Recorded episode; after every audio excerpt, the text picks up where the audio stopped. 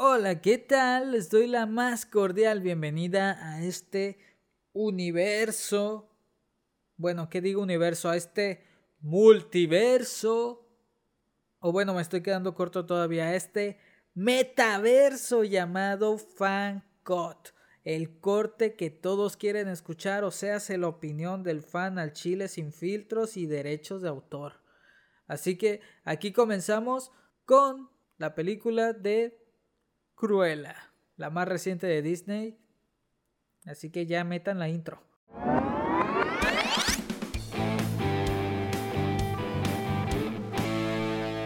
Fancut. ¿Qué les puedo decir de esta película? Me gustó. Me gustó, me entretuvo. Las dos horas fueron demasiadas horas. Creo que había mucho que recortar, pero funciona. Funciona en colores, funciona en música, funciona en estilo, estilo visual, el personaje icónico que todos conocemos. Todo está bien. Hay detalles que sí agarraría y tiraría a la basura. Creo que no eran. No eran como. No, no cambiaban la, la historia. Pero en fin.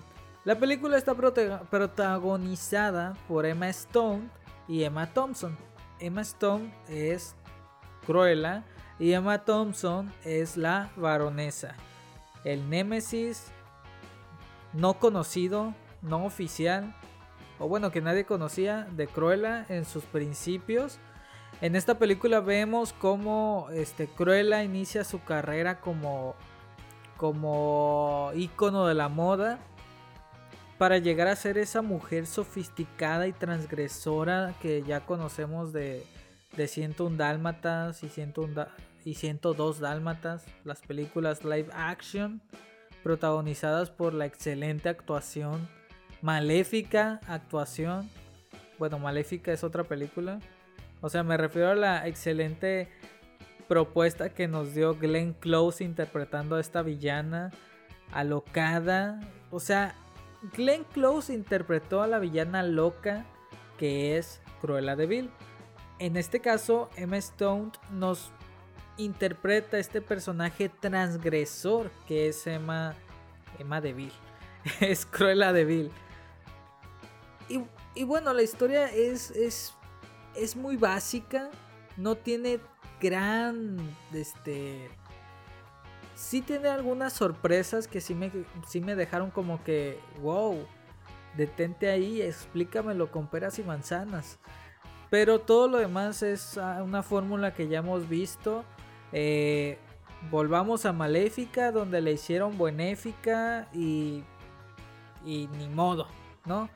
La segunda película de Maléfica es la que siento yo realza el, eh, cómo se, la mitología del personaje de Maléfica, esta especie de hada alada.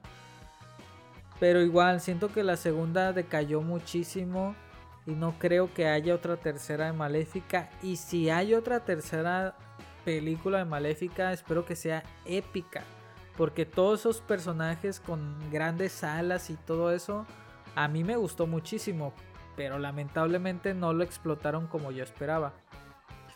Eh, en este caso, explotaron a más no poder el sentido de moda que tenía que tener esta película. Y esto, eso está espectacular porque si bien la película no es para, para un público adulto, los niños pueden inspirarse de estas referencias este, de moda, eh, visuales, para también tener un referente, valga la redundancia, de lo que es la moda. O sea, si bien viendo películas como, no sé, no sé, tal vez Once Upon a Time in Hollywood les nazca esta espinita de ser actores o si vieron la película de de La La Land también a lo mejor les nace ser actores o músicos o personas locas cantando en medio de la calle.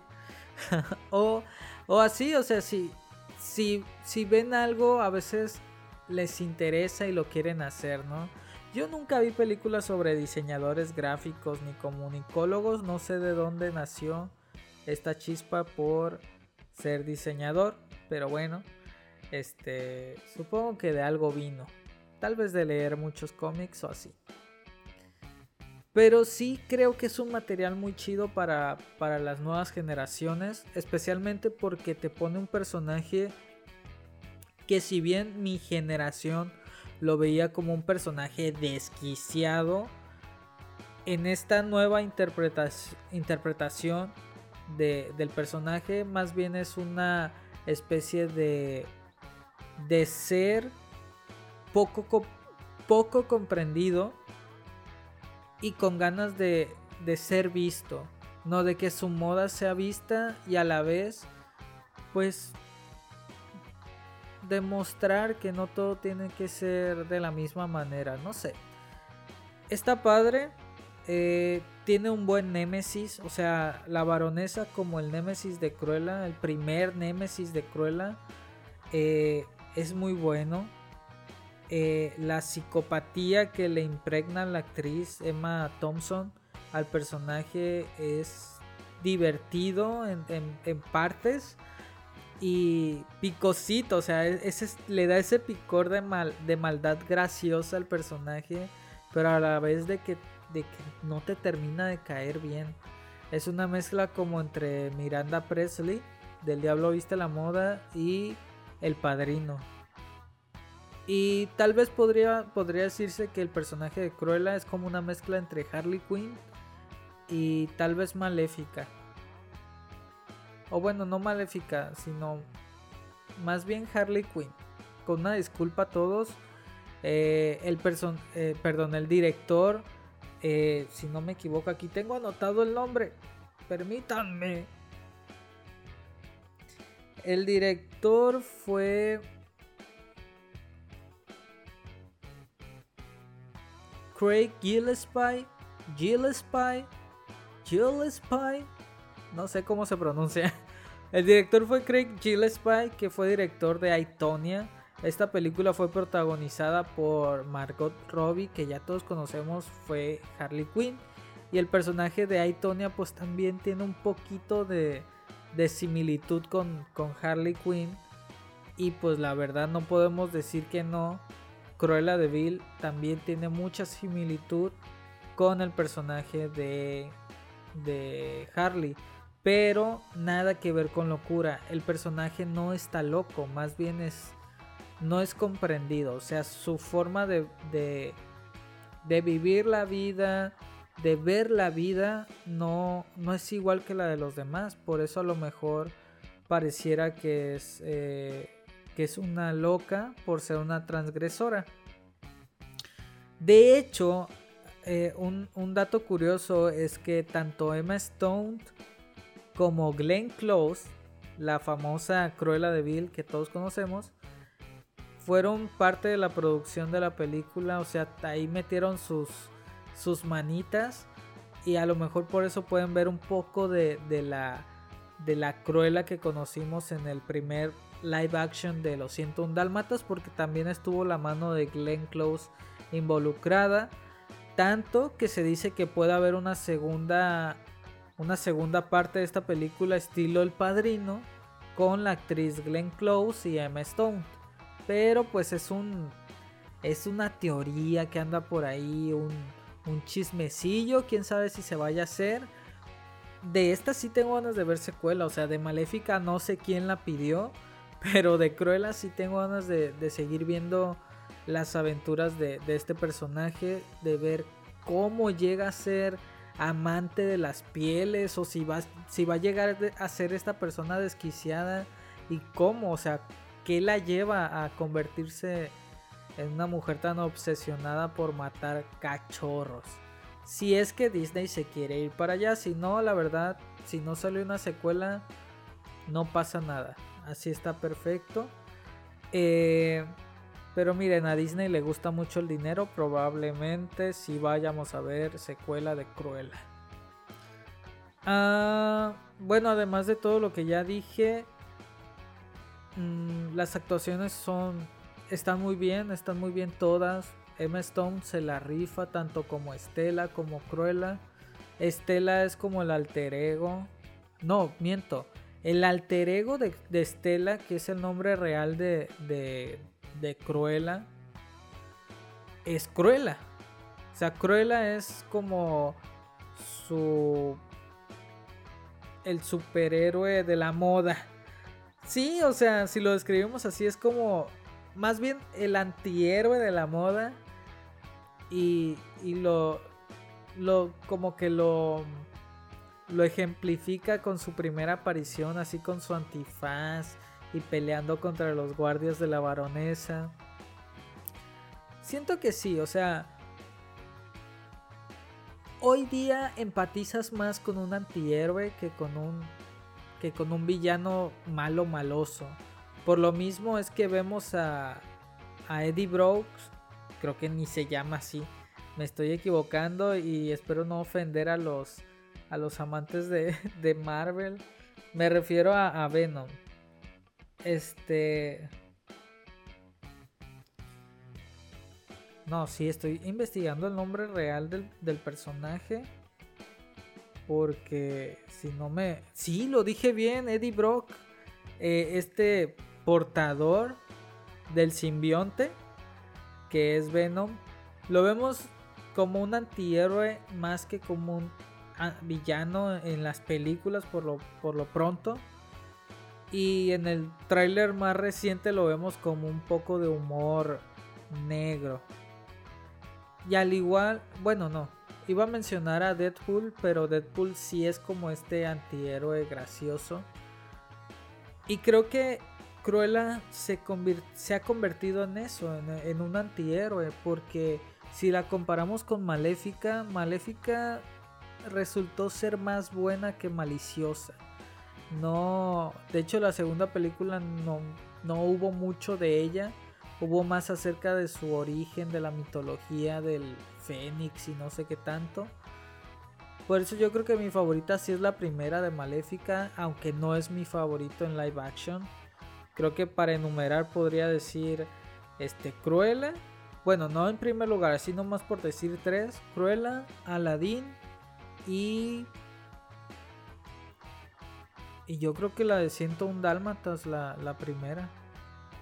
No se me viene a la mente otra. Porque las que he visto, como Dumbo, Mulan, este. La Cenicienta. Pensé que lo iban a hacer bien con la Cenicienta. Este, no me gustaron. No, no me gustaron.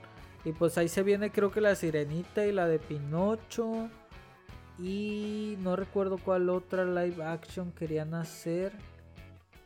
Ay, que por cierto vi La Dama y el Vagabundo y tampoco me gustó. Se ve muy de, plataforma pues de streaming con un poquito de bajo presupuesto. Pero bueno, así mis tres favoritas de Disney en live action podría decir 101 Dálmatas, Aladdin y Cruella. No la quiero descartar. Porque la verdad está bien hecha, está bien hecha todo el aspecto este, de diseño de arte, de, vestuario, de maquillaje, todo está bien hecho. Ah, lo malo a lo mejor sí puede que sea la trama, pero como les digo es una trama familiar, infantil, que todo mundo puede ver y a la que todo mundo puede tener acceso. Y en parte es inspiradora, que eso ya lo mencioné, pues puede ser inspiradora para cualquiera que le llama la atención el mundo de la moda desde esta perspectiva un poco transgresora. Que la verdad, yo soy de los pocos que no entiende la moda. Hace muy... Hace algún mes, yo creo que hace como un mes, algunos meses, yo estuve publicando sobre un suéter que supuestamente era un suéter, pero estaba hecho de puros como retazos, o sea... En fin, o sea, si quieren saberlo, vayan y publiquenme ahí. Hey, Héctor, ¿cuál era el suéter del que estabas hablando? Y ahí les mando la fotillo. Pero bueno, ya sin más que decir, la película eh, para mí, ya como calificación final, antes de pasar a los spoilers, porque sí señores, hay sección de spoilers. Ah, la película es completamente entretenida.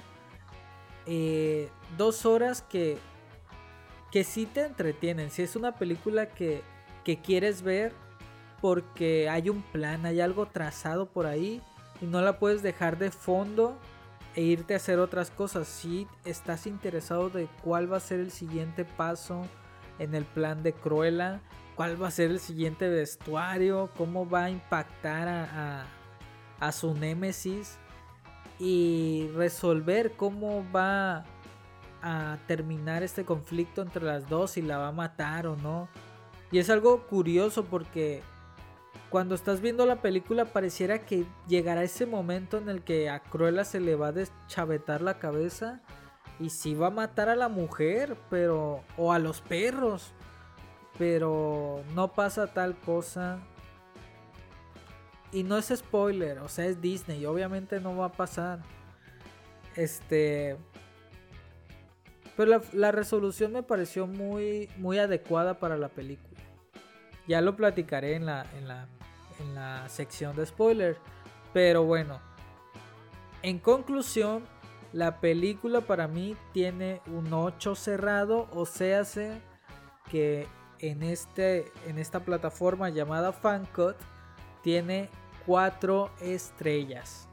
Recomendadísima para pasar el tiempo con sus amigos, con su familia y tal vez haciendo un poco de, de, de ¿cómo se dice? De crítica a los vestuarios o, o no sé, eso está muy, está muy sabroso.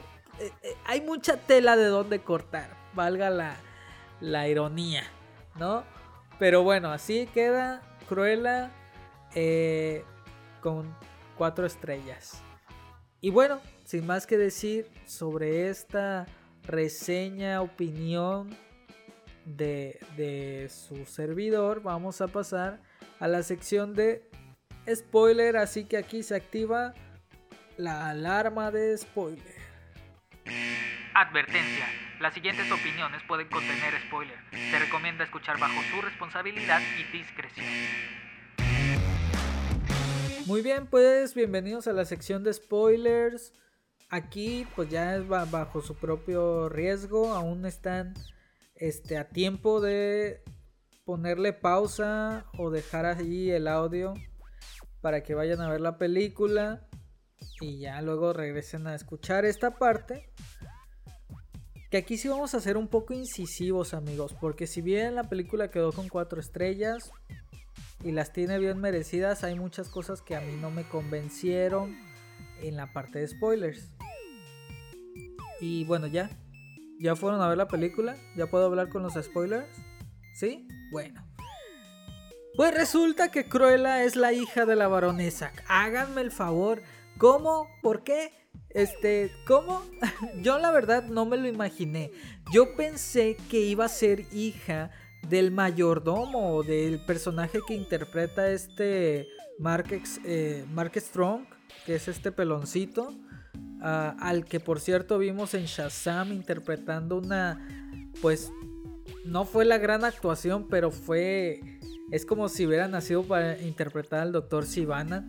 Pero bueno, yo pensé que iba a ser hija de este mayordomo y ahí va a haber un conflicto ahí con la baronesa de no sé. Porque ya ven que al principio la mamá va con él y se acerca, pero no sé por qué va a hablar con la baronesa. Digo, a lo mejor si era una amiga, pero ¿cuál, cuál era la razón de por qué se sentía chantajeada la, la baronesa, no? Y sí, sí me pareció, perdón, como una trama medio de telenovela de Televisa. A lo mejor Disney no había visto estas tramas en La Rosa de Guadalupe ni nada de eso. Pero sí me pareció muy de telenovela de, no sé, alguna de, de ¿cómo se llama? Talía de Mariela del Barrio, María Mercedes, o sea, la mamá que regala a la hija, y, pero que no la regalan, que la llevan a adopción y por azares de la vida pues cae de vuelta, ¿no? Pues son los problemas de ser una figura pública, eso se lo buscó la baronesa. Pero bueno, o sea, me pareció muy gracioso porque también eh, encontramos esta dualidad acerca de, Cruella, de cómo los genes se heredan. Eh, estuvo muy curado porque la baronesa, si ven en su juventud, tenía el cabello oscuro. Y el papá, en este caso el varón, así, así se llamaba, ¿eh? No es que porque sea hombre ni nada. Tenía el cabello como blanquisco, así, blanco. Y Cruella sale con el cabello blanco y negro. Cosa que ya me está pasando a mí, pero a mí lo blanco me sale por todos lados. Se llaman canas. Este, pero bueno, eh, eso, eso me pareció gracioso, un detalle muy, muy significante. no hay no hay mucha relación con la película animada. A lo mucho los dálmatas, pues porque los tiene la baronesa. Y lamentablemente no sucede lo que, lo que a lo mejor pensamos en un principio que, que Cruella, o bueno, que Estela en su infancia, el nombre de pila de, de Cruella, fuera a ganarle este odio a los dálmatas porque fueron los culpables o la herramienta con la cual la baronesa mata a su mamá, mamá de crianza. Este, que hasta en ese momento pues ella creía que era su mamá de verdad. Pero luego la vemos encariñarse de un perro cuando se queda ya huérfana en una fuente. Y, y o sea, dices, pues sí, o sea, Cruella puede que sí tenga afecto por los animales, pero menos los dálmatas o cómo está el rollo. La verdad, sí sentí un poco de, de confusión en eso porque el personaje en sí de, de es una persona empática, es una persona rebelde, claro está, porque se une a una pandilla de ladrones y se cría con ellos y no sé cómo sucede eso, es una fantasía de Disney, tampoco me voy a poner a, a, echar a volar mi imaginación, digo, este... Sí, hay, hay como una especie de, de tensión sexual entre el personaje de, ¿cómo se llamaba el, el, Gastón, creo? No, Gastón es el de La Bella y la Bestia. Es este el personaje de... Ah, papá... Ah, Jasper. Ah, Gaspar, Gaspar. Este, el personaje de Gaspar. Uh, sí había como una especie de... De de tensión sexual. Creo que en la película de de live action de 101 Dálmatas, Glenn Close con el personaje que interpretaba este el actor que hace de Doctor House también ahí como que tenía una bueno, él tenía como una atracción amorosa hacia hacia el personaje de Cruella. Acá sí lo vi muy romanticón, pero también como muy muy poético, no sé, el asunto Sí, por eso creo que ya les mencioné que, que, me, pareció muy tipo el padrino también. Eh, pero eh, está, está cool tener esos matices en los personajes. Ah, la inclusión no se me hizo forzada porque no podemos eh, ignorar el hecho de que la la comunidad LGBT ha estado involucrada en este tema de la moda. Bueno, no, no quiero ser como, como, no sé, discriminatorio, lo que sea que pueda sonar. Bueno, no necesita ser inteligente para definir o, o identificar que es una persona gay. En este caso, el personaje de Artie, que es el cómplice de, de Cruella en, en, en los asuntos de la moda más que en los asuntos ilegales. Em, eso estuvo chido, eso estuvo, se me hizo muy orgánico porque el, tema lo, lo, lo, ¿cómo se dice? Lo ameritaba. Y de hecho, lo que se me hizo forzado a mí fue el personaje de... Ah, bueno, Gaspar es uno de los ladrones, el otro no me acuerdo cómo se llama. Horacio, me parece, el, que es como gordito. Eh, como que tiene también una... Hacen como guiños a que es fluido en el aspecto sexual. Bien puede ser gay o, o, no sé, pero ahí medio le metieron un poquito de comunicación con el personaje de Artie. Entonces pueden encontrar ahí también una relación. Bueno, pueden levantar sus teorías conspirativas, ¿no? Pero bueno, está bien. Se me hizo menos forzado que en la película de La Bella y la Bestia, la verdad. Este. Ah, creo que más spoilers es el final, porque al final hay una escena post crédito donde después de todo el brete de, de la venganza de Cruella, de que logra pues logra meter a la cárcel a, a, la baronesa por, por, homicidio. Porque spoiler hace que, que la mate, pero en su papel de Estela. Y regresa como Cruella. Y Cruella se queda con toda la fortuna. Y ahí hizo fraude. O sea, es lo más curado. Creo que ya mencioné también que, el director se basó un poco en la película de Ocean Eleven. Y pues aquí ella estafa, se, se estafa a sí misma de alguna manera. Y se queda con toda la herencia del varón. Y pues con toda la, la fortuna de la baronesa al ser encarcelada. Se queda con los dálmatas, lo cual es muy... Pues lo cual es muy extraño porque... Ay, no sé, no sé qué sucede ahí. Porque ya no hay una conexión con la, con la película animada ni con la live action de la, de la primera película live action. Y ella es la que le regala los perros a Anita y al Roger. Roger, si no me equivoco, se llamaba el, otro personaje. Que son los protagonistas de 101 Dálmatas, ¿no?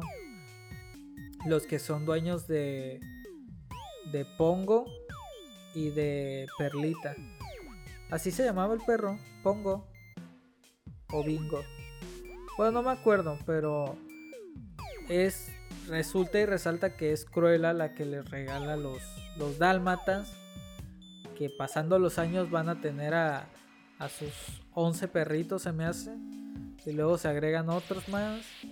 Y no sé por qué Cruella empieza a querer secuestrarlos, atraparlos y hacerlos un abrigo. bueno, ya quién sabe que vayan a cambiar del personaje. Les decía hace un momento que sí se me antoja ver una segunda película de este personaje, pero no sé qué vayan a hacer. Quién sabe qué vaya a pasar. No sabemos si va a ser la, película ya, ya de los 101 dálmatas. Pero tenemos que tener contexto. Contexto, please. ¿No?